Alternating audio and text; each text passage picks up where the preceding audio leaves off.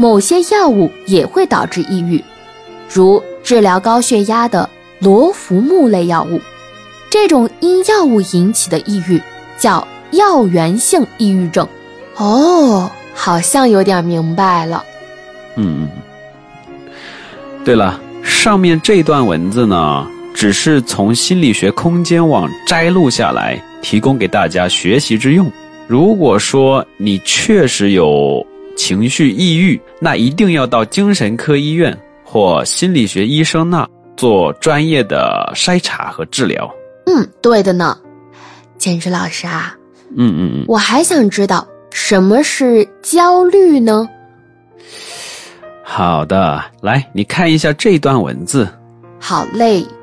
嗯，焦虑是对亲人或自己生命安全、前途命运等的过度担心而产生的一种烦躁情绪，其中含着急、挂念、忧愁、紧张、恐慌、不安等成分。它与危急情况和难以预测、难以应付的事件有关。事过境迁，焦虑就有可能解除。有人并无客观原因而长期处于焦虑状态，常常无缘无故害怕大祸临头，担心患有不可救药的严重疾病，以致出现坐卧不宁、惶惶不安等症状。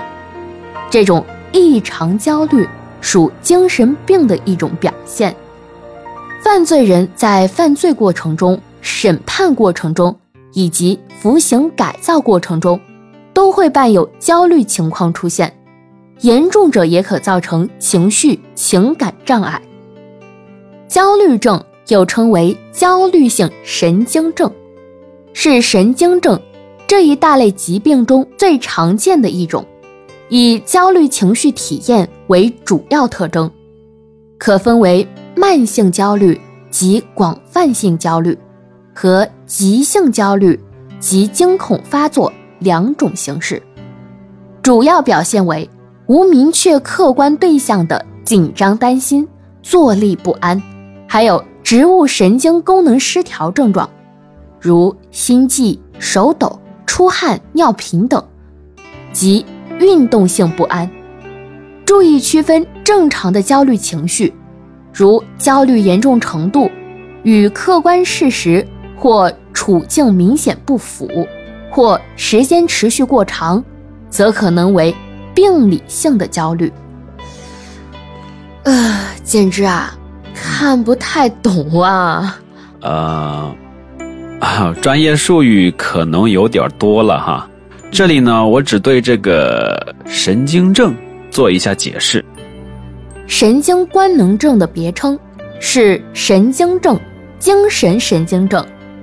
神经官能症是旧称，现在统一为神经症，是一组精神障碍的总称，包括神经衰弱、强迫症、焦虑症、恐怖症、躯体形式障碍等。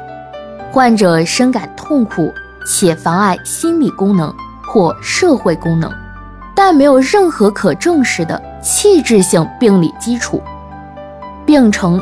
大多持续迁延或呈发作性，简直啊！